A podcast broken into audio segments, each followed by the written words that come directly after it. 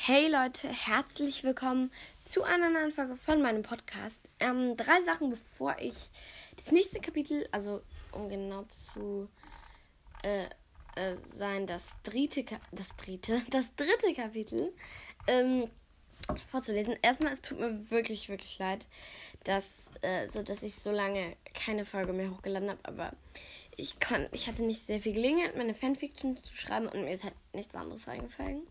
Und außerdem hatte ich sehr, sehr viel zu tun. Also es geht ja jetzt wieder mit der Schule los und deswegen, ja, hatte ich sehr viel zu tun.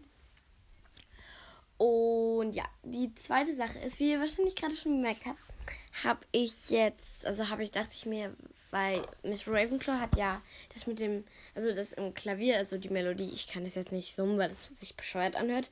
Und deswegen dachte ich mir, nehme ich einfach mal die andere, also dieses, also ihr habt das ja gehört, was ich meine, aber ja.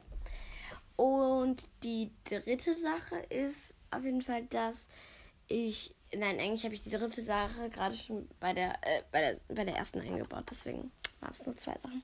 So, aber jetzt legen wir los. So, ähm, zur Erinnerung, äh, nein, was heißt zur Erinnerung?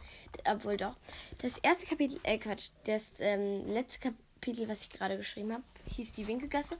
Und jetzt kommt Gleis 9 3 Viertel. Gleis 9 3 Viertel.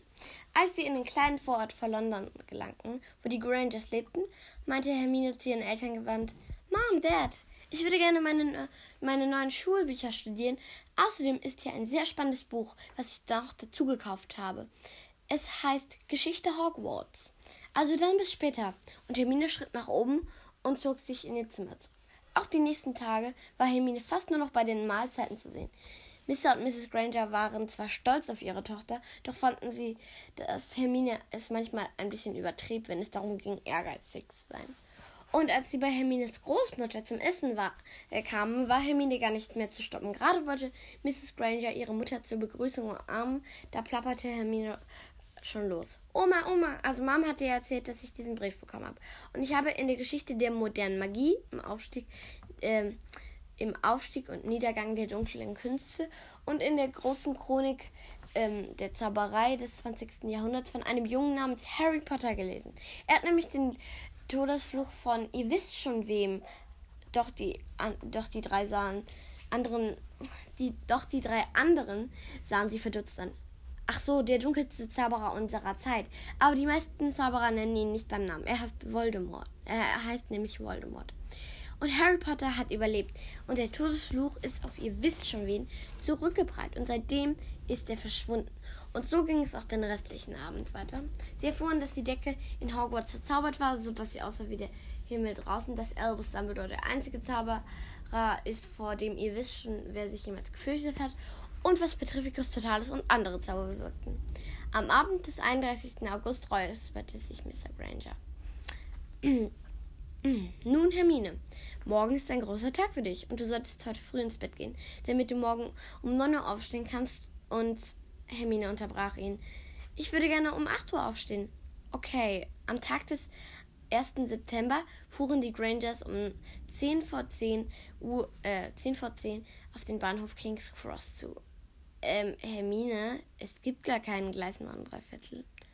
Ähm, äh, ach so, übrigens, ich muss die Uhrzeit noch korrigieren, das macht ja keinen Sinn eben gleich. Hermine, es gibt gar keinen Gleis 9 Viertel, sondern nur Gleis 9 und 10. Hermine blickte auf die große Uhr an der Wand zwischen Gleis 9 und 10. Es war, es war 7 vor 10. Und dann sah sie auf den Zettel und las laut vor.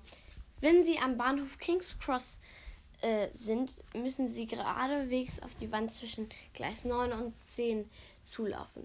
Na gut, das es kann kein Scherz sein, deswegen Hermine rannte auf die Wand zu und war sich mit einem Mal gar nicht mehr so sicher, ob sie recht hatte. Doch konnte, ihr, konnte sie ihren Gepäckwagen nicht mehr stoppen. Gleich würde sie gegen die Wand krachen. Doch dann glitt sie durch den Stein hindurch und sah eine scharlachrote Dampflok mit einem Schild. Hogwarts Express. Hermine drehte sich um und sah, wie ihre Eltern durch die Absperrung glitten. Wow, staunte Mrs. Granger. Ja, ähm, das war jetzt das nächste Kapitel. Das geht leider nur eine Seite lang, aber zie also ziemlich kurz.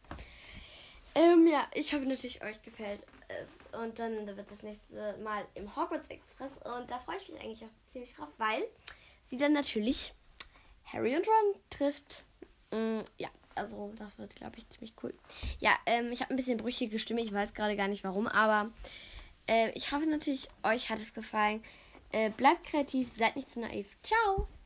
Und ich wollte nochmal dazu sagen, also alle genannten Orte, alle Personen, alles gehört einfach nur J.K. Rowling. Ich mache das nur zur Unterhaltung, also ich möchte das nicht irgendwie aus Geld veröffentlichen oder so. Also ich ziehe kein finanzielles Nutzen daraus.